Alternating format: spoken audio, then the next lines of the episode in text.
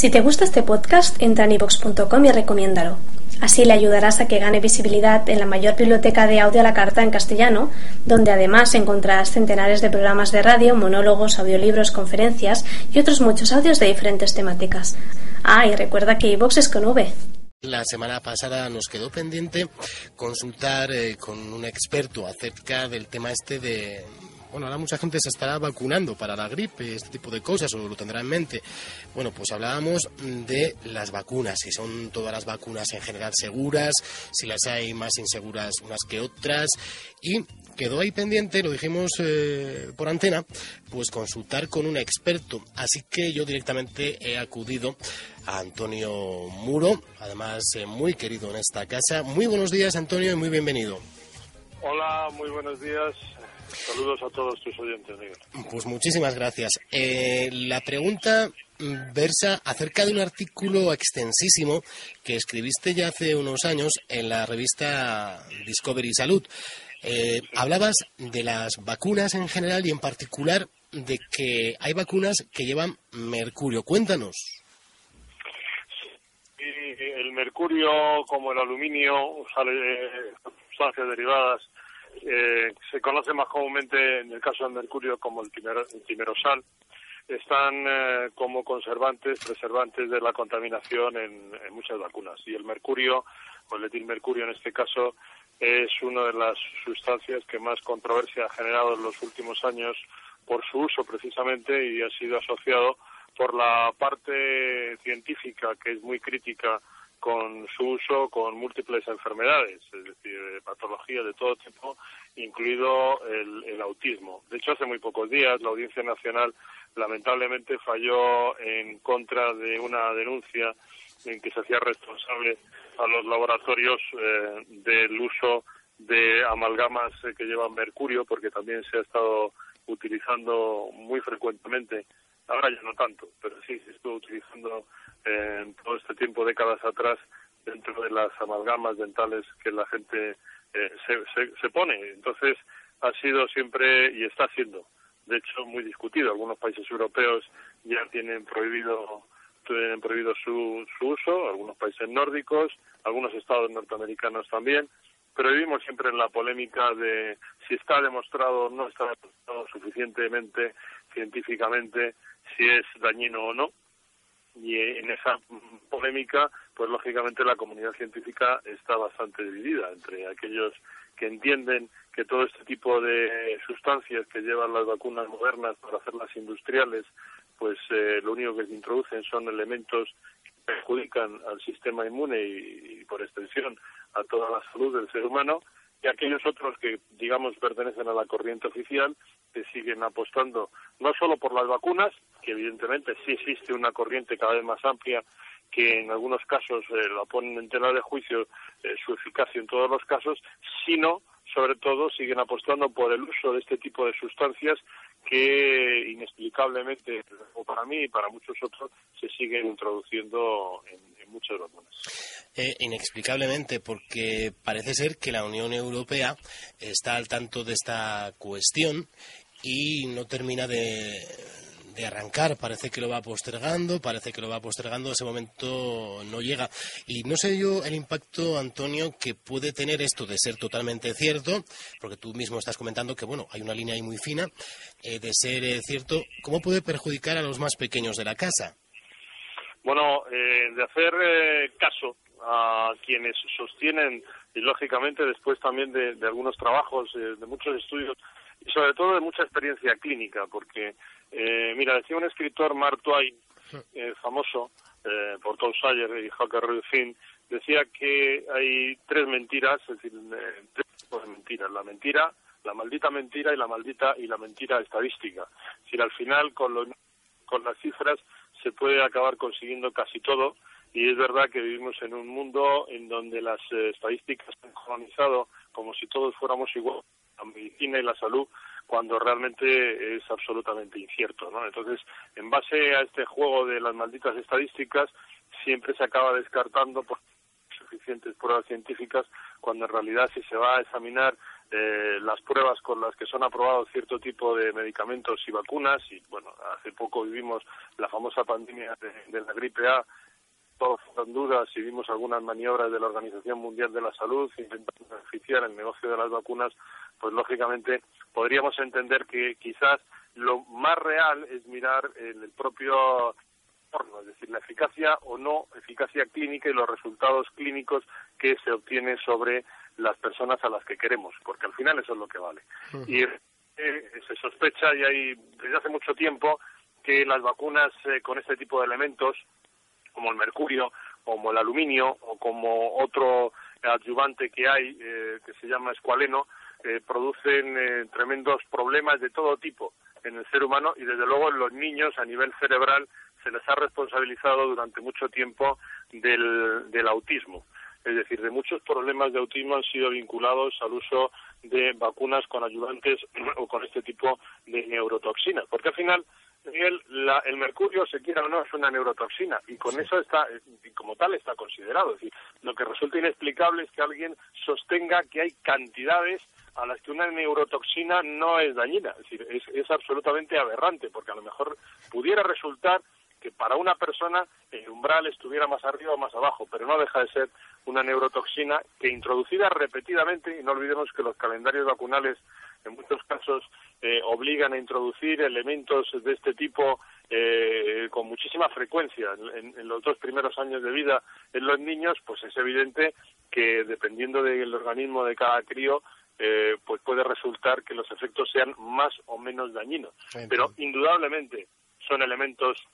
extraños al organismo, indudablemente son elementos tóxicos, lo único que hay que esperar, y con los dedos cruzados, es que eh, la toxina no sea lo suficientemente la cantidad como para alterar definitivamente pues eh, diversas partes, desde el sistema inmune que lo rige todo al sistema neuronal. Sí, porque además se dieron casos, si no recuerdo mal, no sé si fue a raíz de lo de la, bueno, no voy a decir eh, nombres, pero, eh, pero ligado directamente con el tema de las vacunas, de parálisis faciales a las 48 horas, a, en fin, cuestiones un poquito, un poquito extrañas. Luego también, em,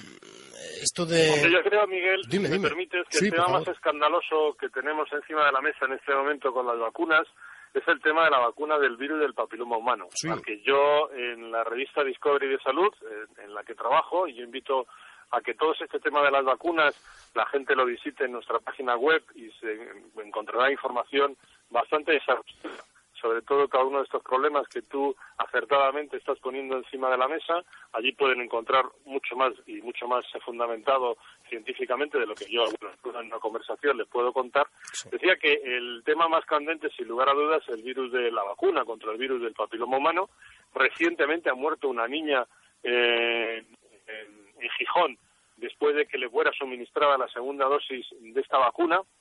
y está siendo investigado, pero es que no hace falta que se investigue, porque cientos ya los casos, las muertes registradas, por ejemplo, en los Estados Unidos, donde se lleva un registro exhaustivo, que eh, son secuenciales, es decir, aunque nadie todavía ponga el dedo en la llaga y diga no es consecuencia directa, porque los mecanismos son muy difíciles de establecer, pero sí que resultan secuenciales, es decir, se pone la vacuna, al poco tiempo, en días o en horas, comienza una cadena de reacciones secundarias fuertes que puede acabar pues desde la invalidez con un síndrome que se llama el síndrome de Guillain-Barré a la muerte en el caso de esta chica que padecía o tenía una condición previa asmática. Lo duro de este caso es que se le puso la primera dosis, en la primera dosis tuvo una reacción eh, virulenta y a pesar de que se la llevaron a los hospitales, eh, los padres decidieron lo que siempre se suelen decir los médicos en este caso cubriéndose, y es no hay ninguna vinculación entre la vacuna y la patología sorprendente de la niña. Eh, ¿Qué pasó? Que los padres se lo creyeron a pie juntilla y en vez de pensar que no era lógico que después de ponerle la vacuna tuviera unos, eh, unos efectos tan rápidos y tan sorprendentes en su estado físico, pues fueron y le pusieron la segunda. Y ya en la segunda, eh, desgraciadamente, esta muchacha de Gijón pues no ha conseguido salir adelante. Se está investigando, pero posiblemente se acabe una vez más achacando a su condición previa de problemas de asma y se vuelva a intentar eludir que no existe posiblemente una vacuna tan inútil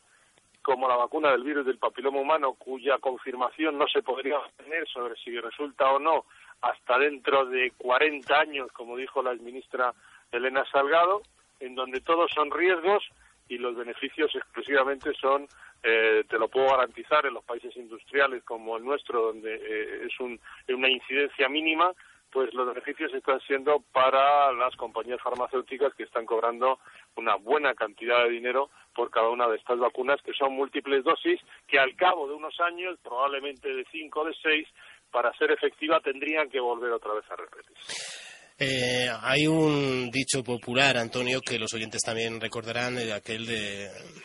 bueno, bienaventurados los que se fían del paso, de los pasos de cebra, porque de ellos será el reino de los cielos. Eh, mucha gente confía plenamente en el Estado, en el gobierno de turno, en el sistema sanitario español y en que lo supervisan todo. ¿Cuánto tiempo tardaron en avisar de lo de la Nisaki? Eh? ¿Cuánto tiempo? Pero muchísimo tiempo y tuvo que caer muchísima gente. Sí, sí, este bichito en el intestino, por culpa de los cefalópodos, de los boquerones y, en definitiva, de productos marinos que hay que tener mm, a 20 grados bajo cero o más durante mejor 48 horas que 24. Bueno, pues de esto tardaron en avisarnos la tira de tiempo. Por cierto, el mercurio también está, parece ser, en el atún y tú puedes consumir todo el atún que quieras en la tita grande, la tita pequeña y nadie te dice que te estás metiendo un metal en el cuerpo que no, que no se termina eliminando. En fin. es que, eh, eh, bueno, sobre la anisakis, evidentemente, tú eh, el mundo o el negocio de la salud, porque al final es, un negocio, como estamos viendo desde la parte más positiva a la parte más negativa, es decir, desde los presupuestos del Estado, los copagos, el uso de fármacos, qué tipo de fármacos, eh, pero realmente es un negocio. Y, realmente estamos bastante en manos de los grupos de presión. Yo eh, digo que para bien algunas veces y desde luego en muchas otras no para no también. Te puedo decir que en los últimos diez años, por ejemplo, las principales multinacionales farmacéuticas han sido no voy a decir condenadas porque eh, el problema es mucho es mucho mayor porque llegan a acuerdos fuera de los tribunales para no tener precisamente que rendir cuentas bueno pues en estos acuerdos extrajudiciales a los que llegan las compañías farmacéuticas pues han pagado más de 20 mil millones de dólares en los últimos eh, diez años, el 75% de los cuales los han pagado en plena crisis. Lo que quiere decir que, y claro, todo esto son prácticas ilegales demostradas por las autoridades eh, norteamericanas, que son las que más vigilancia tienen sobre estos datos. Es decir, el 75% en prácticas ilegales, en venta eh, o en promoción de fármacos que no servían para lo que decían que servían, en, prácticas de soborno a los médicos, en fin, y claro, dice, bueno, 20.000 mil millones de dólares es mucho, pero si es que cualquiera de estas compañías solo en un año o dos de venta ilegal de un fármaco, es decir, para un uso para el que no sirve, por ejemplo, eh, algunos fármacos que se vendieron para tratar la depresión infantil y realmente no servían para ello, ni siquiera en sus planes de protocolos se habían hecho las pruebas correspondientes, no lo tenían aprobado los organismos reguladores y se estuvo vendiendo un fármaco para los niños menores de 18 años inducía al suicidio. Eh, esto, mm, evidentemente, al final se ha sabido y la compañía pues ha pagado religiosamente en acuerdos extrajudiciales, pero que no compensa ni mucho menos las propias ganancias de la compañía en la venta de ese fármaco. Y con las vacunas se está convirtiendo en un auténtico negocio en el que das una patada a una piedra y encuentras una vacuna para adelgazar, una vacuna eh, contra una enfermedad que puede salir dentro de 40 años, como es el virus del papiloma humano, que no tiene ningún tipo eh, de descontrol, es decir, puede estar perfectamente controlada en las pruebas que se hacen las mujeres, eh, pero se ha hecho un negocio de ello. Se presenta una alarma, como se intentó presentar con el tema de la gripe A, y de repente pues todo el mundo a correr detrás de la vacuna. Sí, sí, sí. En fin. Porque si te, si te toca la enfermedad es que formas parte del residuo estadístico que lógicamente todo fármaco tiene. Y si no te toca, pues vaya usted a saber si es por la vacuna o por la no vacuna. Está claro, siempre... decir ya para terminar, con respecto a la vacuna de la gripe en ancianos, en personas mayores, que podrías dedicar si quieres otro día, es decir, no hay ninguna prueba concluyente de que sirva para nada. Pues si quieres, mira, te emplazamos eh, para otro día, si pudiera ser el viernes, y hablaremos tú y yo, para que nos comentes acerca, si quieres, este último, de este extremo, de las vacunas para, para los mayores. No sé si te parece bien, Antonio. Sí, sí, me parece bien, me parece bien eh, que pongamos encima de la mesa los estudios que hay eh, sobre la incidencia de la vacuna en las personas mayores para demostrar que realmente son efectivas o estamos viviendo encima de otro mito eh, sobre su supuesta eficacia. Cuando la salud es un negocio, los estados, los gobiernos y las empresas farmacéuticas, las multinacionales, se alían, ¿cómo no? Eh, hasta ahí nada nuevo. Fíjense ustedes del sistema sanitario español o del que o del que sea, pero vamos, del español ahí tienen al Insaki, lo de la gripe A, en fin, un montón de un montón de cuestiones que están por ahí flotando y que no, no se resuelven. Insisto en esto último que te contaba yo, por favor, para los, los oyentes, para los padres, que analicen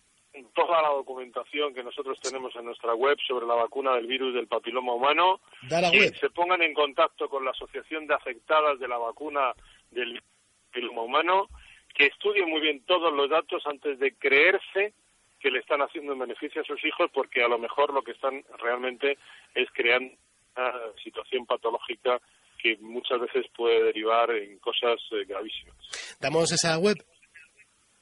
Sí, eh, la, nuestra de la revista es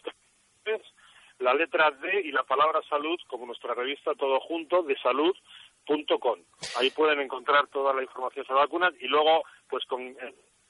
y vean, eh, pongan asociación de afectadas por eh, la vacuna del virus del papiloma humano, encontrarán los datos de la, de la asociación donde pueden recabar, en este caso de esta, de esta enfermedad, pues toda la información en el resto de los casos, en nuestra página web pueden encontrar muchísima información sobre las vacunas. Y antes de terminar, una aclaración. La legislación española no obliga a nadie a vacunar a nadie. Quiere decir, las vacunas, ninguna vacuna en nuestro país es obligatoria. Otro caso es la presión indirecta en muchos centros, en donde prácticamente no te matriculan si no vacunas a los niños, donde los niños son presionados psicológicamente antes de su vacunarse, pero legalmente, a no ser en una situación declarada como tal por la, la ley o por el gobierno, es decir, por un juzgado como ocurrió no hace muchas fechas en Granada, o por el, con un caso de sarampión, o por el una situación extrema de, epidemia, eh, ninguna vacuna es obligatoria. Muchísimas gracias, Antonio. Ahí queda de salud.com. Y Antonio Muro escribe para la revista Físicamente Hablando, no solamente vía Internet, eh, para la revista Discovery Salud. Antonio Muro, muchísimas gracias y un fortísimo abrazo. Muchas gracias y un abrazo para todos vosotros.